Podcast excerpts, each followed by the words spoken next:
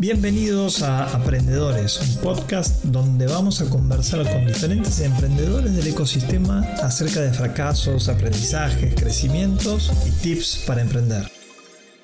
Hola, hola, estamos en una nueva sesión con un amigo que tiene una gran empresa con otro gran amigo, se llama Tomás Aftalion y tienen Pachama.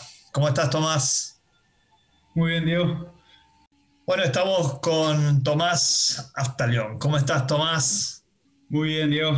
Muchas gracias por tenerme acá en tu programa. No, al contrario. Así que contanos sobre vos y sobre lo que has este, hecho hasta ahora. Sí, eh, yo así por training soy ingeniero industrial de Litva eh, laburé así como intern en, en Techint originalmente. Había arranqué a hacer algunos emprendimientos por, por esa época, pero en, en, en, algún punto me di cuenta que, digamos, mi verdadera pasión terminaba siendo, o sea, necesitaba poder hacer, eh, poder codear para poder hacer lo, que quería. Así que, digamos, hace 10 años como que em, arranqué mi, mi carrera más hacia el lado de, si querés, Computer Science y Machine Learning. Y, y, salí por, digamos, entré por muchas ventanas de, distintos lugares, eh, como, como dice Steve Jobs, como connecting the dots hacia atrás, capaz tiene sentido. Pero bueno, o sea, eh, laboré en Grand Data, que, que fue una muy linda experiencia, eh, allá por 2012, compañía de Matt Travisano. Eh, y nada, e-, eran, eran los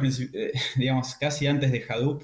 digamos, fue, fue un momento muy interesante haciendo análisis de Después fui a Estados Unidos en alrededor de 2015 para hacer un, un, Masters en Information Systems. Y, y, con eso un poco tuve el, eh, la visa para trabajar y, y, en algún momento terminé haciendo, eh, trabajando con una compañía que se llama Branch International, que hacen microcréditos en, en Kenia. Y básicamente estábamos analizando eh, mensajes de texto para hacer análisis crediticio de, de, gente en Kenia, Tanzania. Eh, y eso también fue, fue muy interesante. Eh, sobre todo porque digamos, eh, eh, en Kenia usan M-Pesa, entonces es como que de alguna manera estás en el futuro de, de, pagos, ¿no? Porque, digamos, la gente aplicaba para un loan, vos, le mandabas la plata, después devolvían y, y, nada, éramos muy poca gente, digamos, haciendo muchas cosas eh, y fue también una especie de momento de, de fogoneo muy importante. Y después de poner dos años y medio, como que me di cuenta que, digamos, quería llevar esa idea a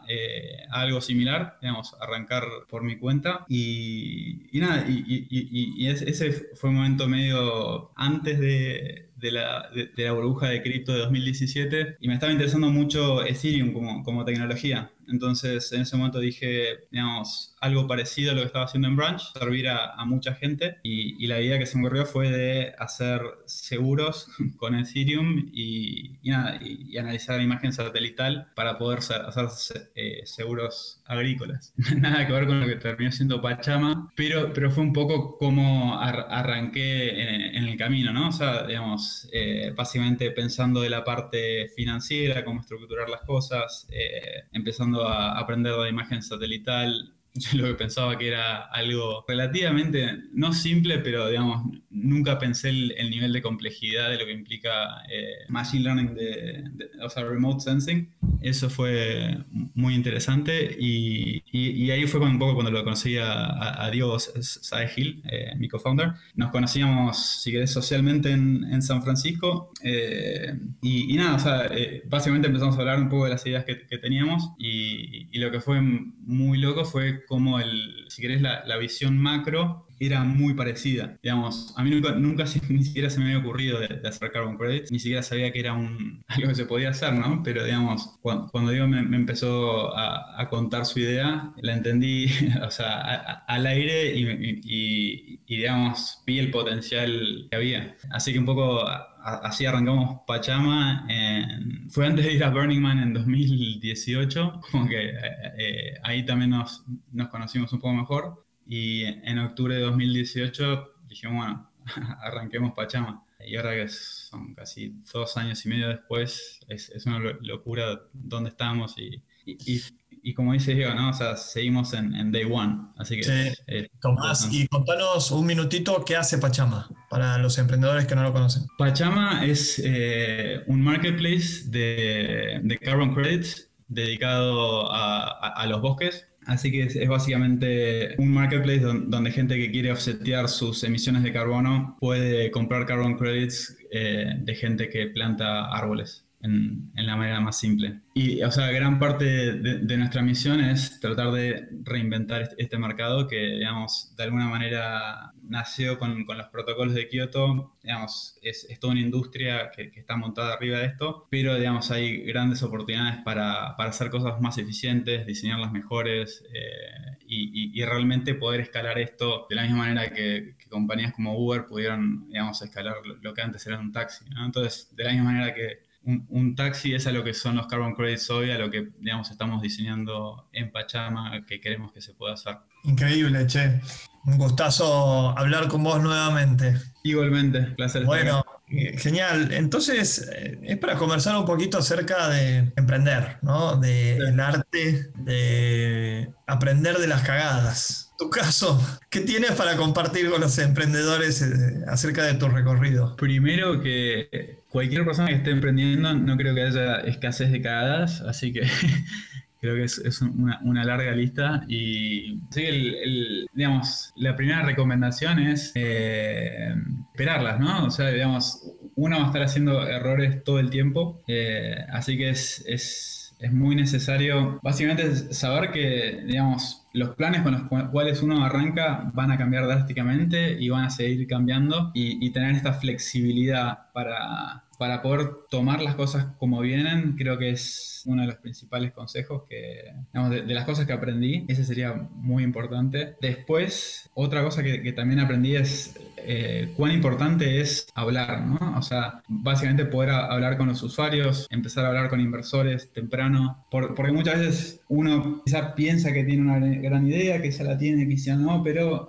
ante todo es importante saber chocarse con la realidad lo antes posible y, no esperar a tener un producto impecable, excelente o ni siquiera quizás esperar a tener un producto. Eh, uno tiene que, salir y hablar con la gente y, tratar de entender qué es lo que quiere y poder interpretar esa necesidad también, ¿no? O sea, no dar exactamente lo, lo que estás escuchando, sino de poder escuchar mucho y después sentarse, pensar, diseñar y tratar de, volver con una solución. Incluso estas etapas iniciales, uno no necesita estar codeando, ¿no? sino es, es, mucho de, entender qué, qué significa. Eh, qué interesante. Vos, de background súper tecnológico, estás diciendo, muchachos, al principio, escuchemos, iteremos, adaptemos eh, y no codiemos.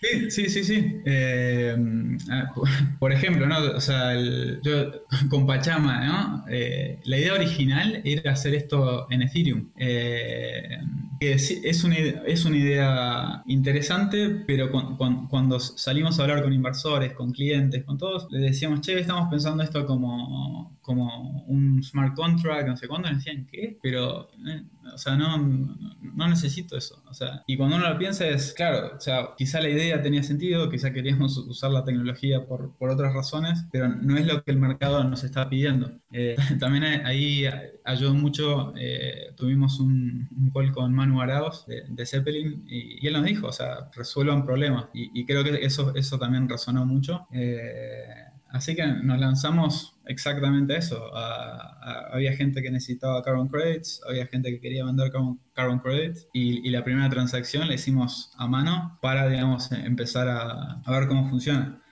Habiendo dicho esto, o sea, obviamente diseñar una buena tecnología es, es importante. Eh, así que es, digamos, poder pensar un poco más hacia el futuro y, digamos, diseñar los sistemas es muy, es muy importante, ¿no? tener una opinión y tener eh, casi taste, ¿no? De, qué es lo que estás haciendo es, es, muy importante. Y si es la última que diría, que es casi número uno, ¿no? Sobre todo cuando la empresa em, empieza a crecer, es, es básicamente aprender a lidiar con con, humanos, ¿no?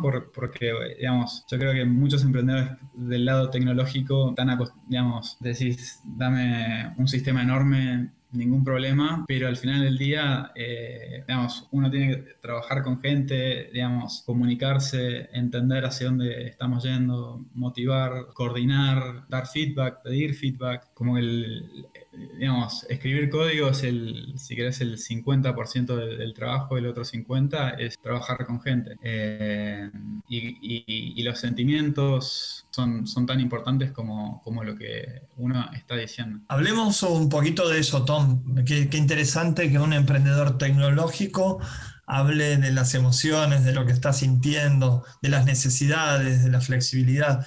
Entonces, viniendo de alguien de, una ciencia dura, ¿cómo se tiene que combinar con esta, este arte blando que es vivir? Eh, en tu caso, ¿cómo han jugado las emociones a partir de que has empezado a emprender? Sí, eh, te diría que es, el aprendizaje más difícil. Diría para, cualquier emprendedor, eh, también recomendaría que uno haga el, Myers-Briggs test. ¿Cuál, perdón? se llama Myers-Briggs test, que es ah, un poco el, test de personalidades. Eh, yo soy un INTP, lo cual es, digamos, me cuesta bastante lidiar con, gente en general. Eh, así que es, eh, digamos, ir, preparándose para esto, digamos, y, tomarse, digamos, el, libro que, más me, ayudó fue Meditaciones y, creo que es el, el stack emocional, ¿no? Es, un poco un framework para, el cual uno puede aplicar cuando está en momentos difíciles. Eh, no hay ningún, o sea, ninguna regla que uno digamos, pueda aplicar, pero sí como un poco eh, navegar el, mundo, o sea, las cosas cuando, cuando van pasando y, poder, digamos, manejar las emociones. Eh, yo creo que el, estoicismo me ayudó mucho eh, de un poco aceptar que las cosas son como son, a veces pueden salir como, como uno quiere, a veces no. y tener la paciencia y, y la determinación para, digamos, siendo flexible al mismo tiempo caminar con, seguridad y, un poco eh, decir las cosas francamente, pero con tranquilidad y paz. Eh, creo que, ah, y digamos, sigo aprendiendo eso, obviamente, eh, pero creo que fue uno de los grandes aprendizajes. Justo te iba a decir, qué lindo que suena, qué difícil es hacerlo. Seguro, sí, sí, sí, sí. No, es, muy fácil decirlo. Y, aplicarlo. ¿Qué recomendarías para acelerar ese proceso de flexibilidad, aceptación, tranquilidad? Eh, diría, eh, meditación creo que ayuda, eh, pero ante todo, digamos, es, mantener un, o sea, mente y cuerpo sano, así que, o sea, salir a correr o, practicar cualquier deporte de una manera diaria creo que te, te ayuda mucho, digamos, para manejar emociones. Muchas veces cuando, digamos, en eh, momentos de conflicto o cosas que terminan mal, generalmente uno está eh, estresado, eh, durmiendo poco y sin salir a, digamos, sin hacer ejercicio. Así que, digamos, manejar las prioridades de una cosa es tu cuerpo, otra cosa es la empresa. Entonces, si, si vos no estás bien como... Y después, o sea, también amigos, digamos, ver gente, o sea, el, emprender significa poder hacer todo eso de una manera holística y creo que la, última, o sea, una vez que tenés todo eso, puedes, digamos, eh, estar tranquilo, digamos, pensar eh, tranquilamente, decir las cosas con, eh, con claridad. El, el, libro que Diego recomienda mucho es Nonviolent Communication, que creo que también es un buen framework para, para comunicarse, ¿no? Así que sí.